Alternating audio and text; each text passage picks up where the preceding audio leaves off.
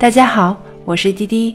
今天想要和你分享的一篇文字，依旧来自简真，一干冷，希望你会喜欢。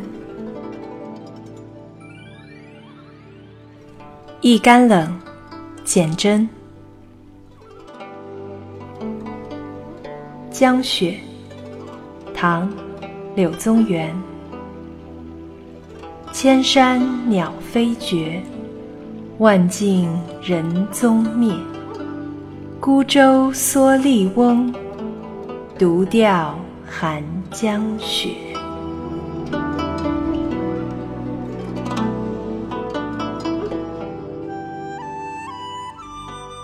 我常想，山比水更深奥吗？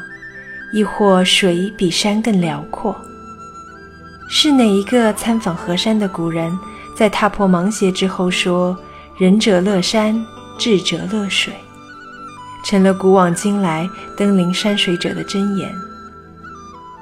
山之仁在于容纳参天古木，亦保抱了任何一株愿意驻足的小草，既允许夜半狼嚎、空穴虎啸，又愿意开放枝叶，招待流浪的丝蝉、迷路的啼鸟。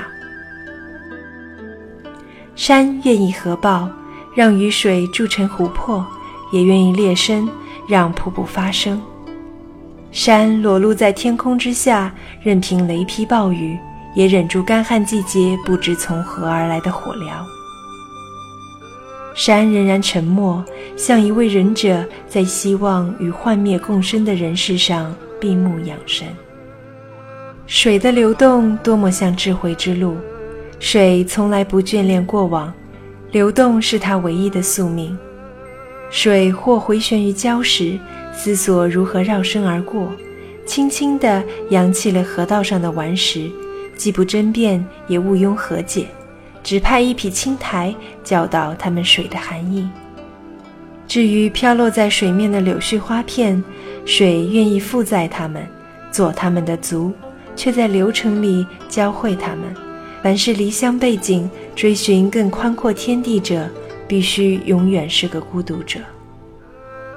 水不曾允许他们在河面上发芽，虽在中途慷慨地收留他们腐朽的体肤，就连天光云影也无法沉淀为水的四肢。智者不宜单溺，不宜收藏过多的身外之物。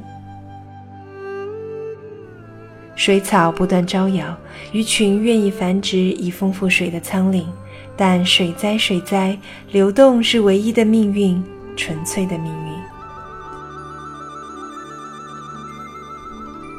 水比山深因随时应变的道理，猎鱼只会丰沛它的力量。至于火，从来没有一场火在水面上进行，水只是它自己。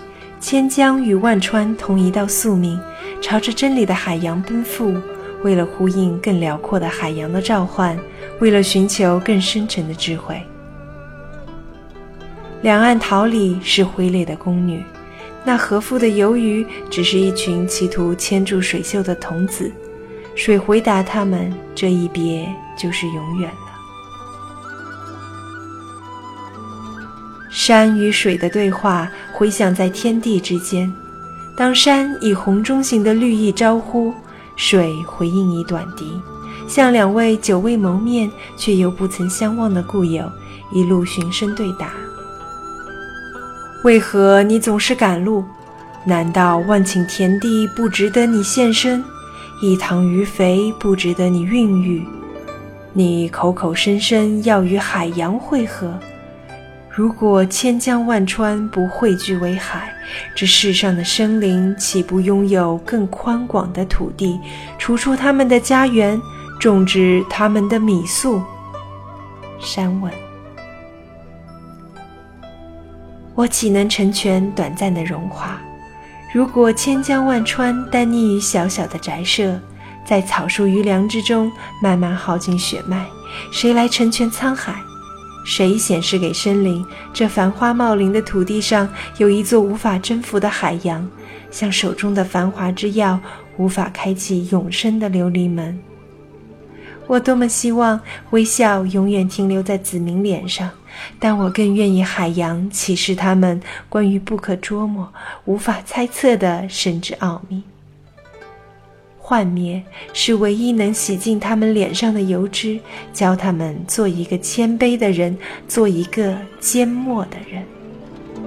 水答。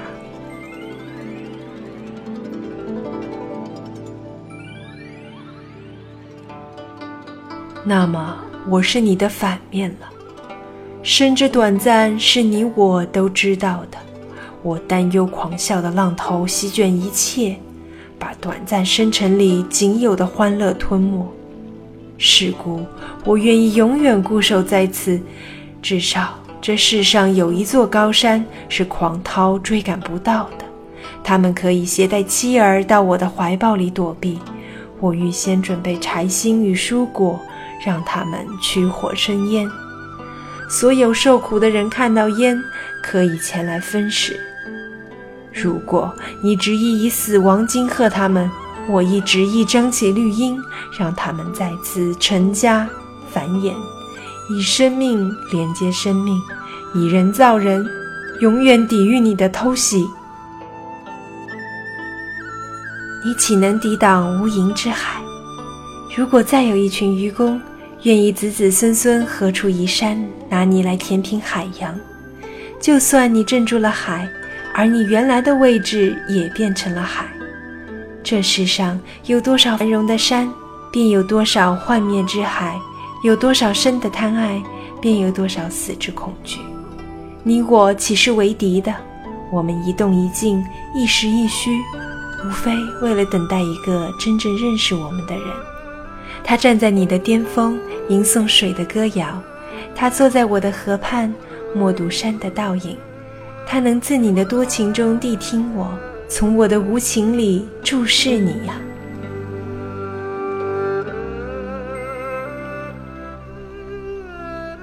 山仍然盘坐，为了宝宝；水仍然奔赴，为了幻灭。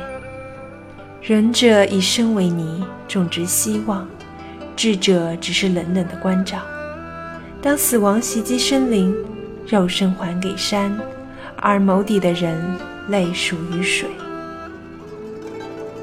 山水的对话在冰封的寒冬里沉默了。却有一名蓑衣戴笠老人走入山林，披枝削叶，抖落一束雪花。他削成钓竿，以竿为杖，踏着银白的雪径来到江畔。江面浮着薄冰，仿佛一江冻结的语言。钓叟朝无垠的江面抛出不思之竿，在明明的冰雪地，在生与死都无话可说的时刻，他只为了问安，用山的管弦问候水的歌喉。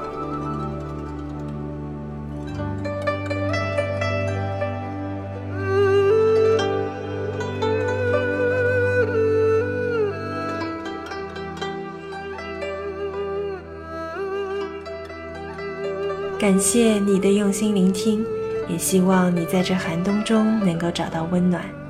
我是滴滴，我们下期节目再见。